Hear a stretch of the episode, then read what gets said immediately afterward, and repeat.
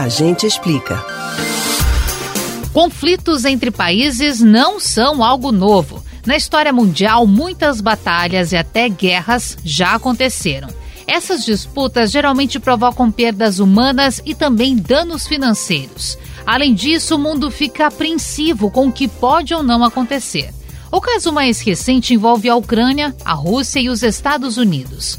Mas você sabe por que a tensão ficou acentuada nos últimos dias entre essas nações? A gente explica. A disputa pelo território e pelo poder já motivou embates em todo o mundo. No Brasil, não é diferente, e muito menos em Pernambuco.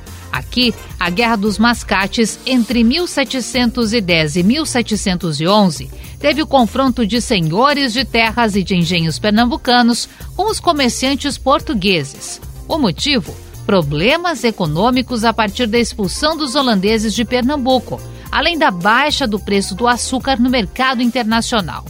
Voltando aos dias atuais, os holofotes ficam na crise entre a Ucrânia, a Rússia e os Estados Unidos.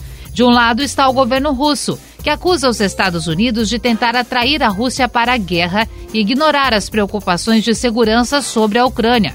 Já os norte-americanos afirmam que os russos têm mais de 100 mil soldados na fronteira dos dois países. Mas por que isso está acontecendo? O principal motivo é a importância estratégica da Ucrânia na região, que faz fronteira tanto com a Rússia quanto com países da União Europeia, grupo que tem demonstrado apoio aos Estados Unidos. Uma parcela grande dos ucranianos flertam há anos com uma aproximação, ora com os russos, ora com os europeus.